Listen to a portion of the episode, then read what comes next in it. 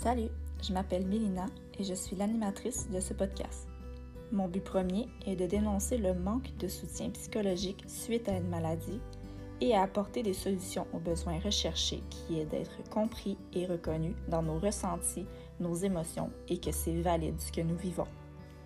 Nous allons échanger sur des sujets qui tournent autour du développement personnel suite à une maladie ou à un trauma.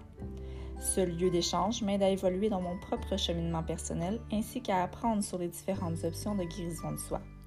Je me permets de vous présenter mon parcours ainsi que des sujets qui vous amèneront à des réflexions profondes sur vos habitudes de vie et sur comment vous vous percevez. Que vous ayez souffert ou non d'une épreuve difficile, vous pouvez entreprendre un changement sur votre bien-être intérieur. Sur ce, je vous souhaite une bonne écoute.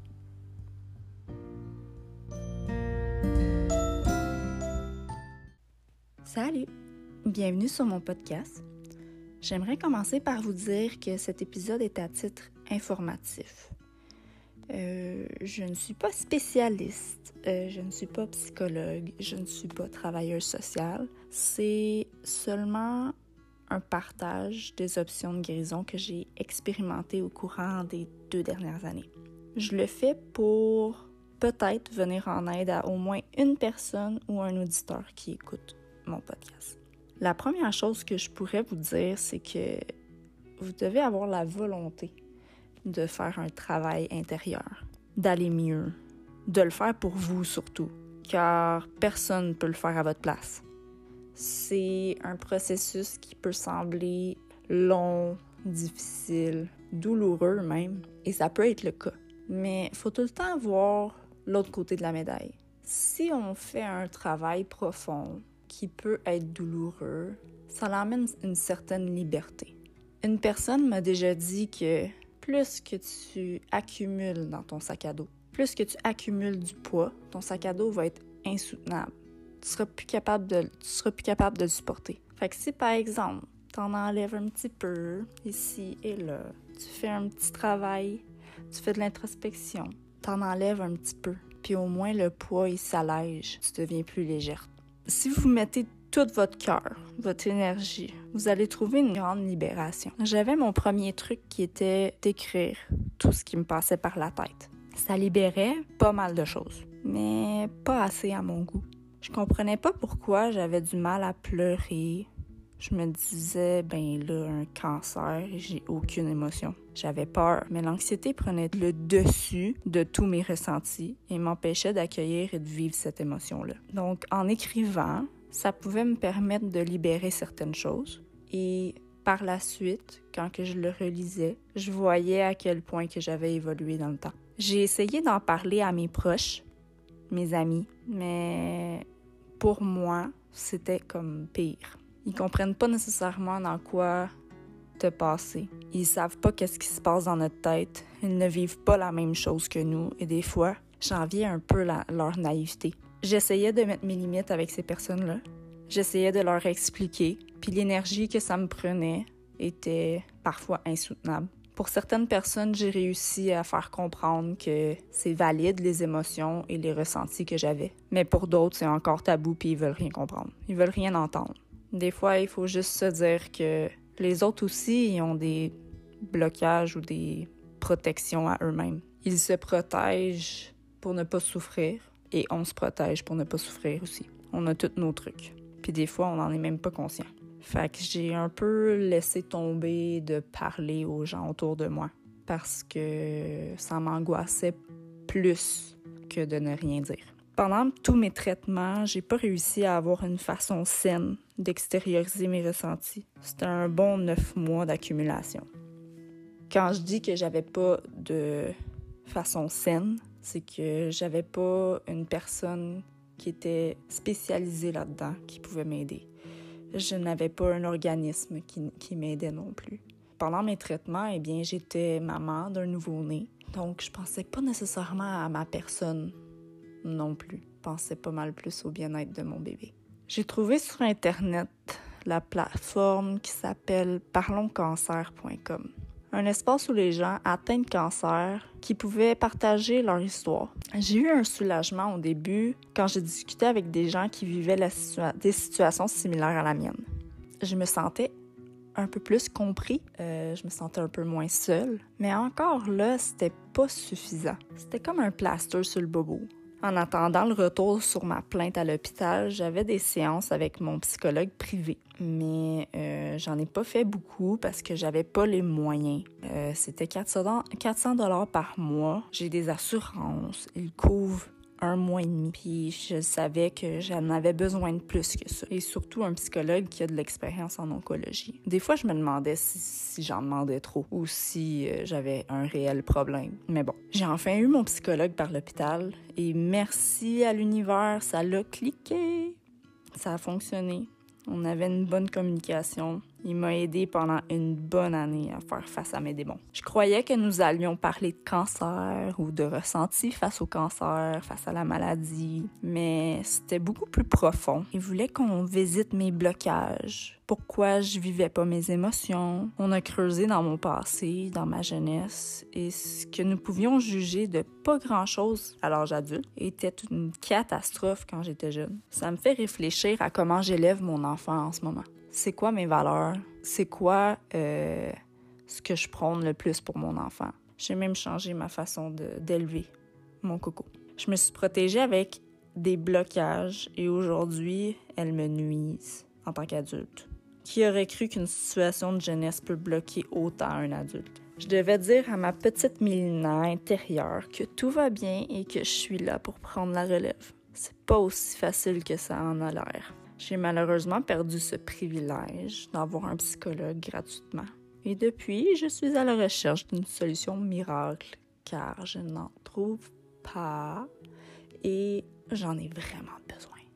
Fait que clin d'œil, clin d'œil, s'il y a quelqu'un, I'm here, I'm waiting. Dans le fond, le psychologue a quitté en septembre. Entre septembre et le temps des fêtes, au travail, c'était plus difficile, c'était plus stressant. On avait des projets plus intenses. À la maison, c'était plus difficile. Notre coco, il commençait à vivre ses deux ans. Puis, euh, j'ai commencé à faire beaucoup de crises d'anxiété. J'en faisais même au bureau. Quand ça en était rendu jusqu'au bureau, je me suis dit là, il y a un problème. J'ai été voir mon médecin de famille juste avant les vacances des fêtes. On était pas mal rendu au dernier recours, puis on m'a mis sous médication. Au début, je voulais rien savoir des antidépresseurs. Je ne voulais pas être sous médication parce que je venais tout juste de passer une année à être médicamentée vraiment beaucoup. Pour celles et ceux qui le savent, c'est intense. Euh, mais j'ai vu que j'étais pas mal à mon dernier recours. Mes crises d'anxiété étaient incontrôlables je voulais pas. J'étais en train de devenir agressive. Agressive envers mon conjoint, agressive envers mon enfant. C'est pas ça que je voulais montrer aux gens alentour de moi. Je ne suis pas une personne agressive de base. Je voulais me retrouver. Je voulais retrouver ma joie de vivre. Je me suis dit, ben, si j'ai besoin d'un coup de pouce, ben, je vais le prendre. Donc, j'ai commencé ma médication. Ça a été difficile à s'adapter. Euh, mais après quelques mois, j'ai vu une différence. J'ai été référée à un programme et à mon programme d'aide aux employés. Et dans mon cas, ce qu'ils m'offrait ne fonctionnait pas. Euh, je vous conseille d'aller voir, vous renseigner, parce qu'il y a différents programmes et des fois, c'est très avantageux. Malheureusement, pas dans mon cas. C'était un aide temporaire et non à long terme. Dans le fond, on me donnait seulement quatre séances de, avec un psychologue. En général, selon moi, euh, ça prend au moins quatre séances pour un peu embarquer dans la situation de la personne et de la connaître. J'ai essayé un programme qui s'appelle CRAM, C-R-A-M. Ce sont des étudiants de deuxième et troisième année à l'université qui offrent des cours à un prix quand même vraiment bas. C'était 10 séances pour 50 pièces. C'est une approche différente, moins profonde. C'était plus axé sur le ici et le maintenant ça m'a aidé à focuser sur ma personne au lieu de m'inquiéter sur tout et rien, sur le futur ou les choses du passé. Ça m'a apporté beaucoup de douceur parce que je me lançais partout d'un bord puis de l'autre pour trouver de l'aide. Mais je focusais pas sur mon bien-être, je focusais pas sur moi, mon corps, les ressentis de mon corps. ça m'a permis de ralentir un peu.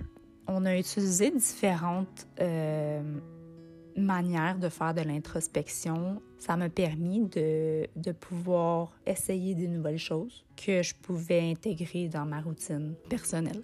Donc, euh, c'est cela pour l'instant. C'est quelques approches que j'ai eues du côté un peu plus médical, on va dire ça comme ça, euh, avec des professionnels. J'ai apprécié chacune d'elles. C'était des essais, puis les professionnels étaient vraiment bien. Mais avec mon expérience, je savais exactement ce que j'avais besoin et il n'y avait pas d'option où on me, on m'offrait pas nécessairement euh, le soutien qu'il me fallait. Je suis toujours à la recherche. Je me suis inscrite avec des coachs de vie, euh, des programmes. Dans le prochain épisode, je vais vous présenter des façons moins traditionnelles, mais qui s'en vient un peu populaire, de prendre soin de son bien-être intérieur, de parler de human design, de l'enfant intérieur, de méditation, de yoga, de breathwork. Et en plus, j'ai tout trouvé ça sur les réseaux sociaux. Donc voilà, ce sont quelques approches que j'ai eues du côté plus médical, on va dire.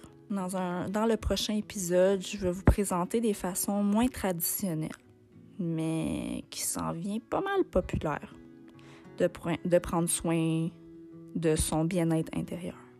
Je vais faire euh, un petit résumé. je vais parler de human design, de méditation, de breathwork, de l'enfant intérieur, de femme divine, du cycle menstruel.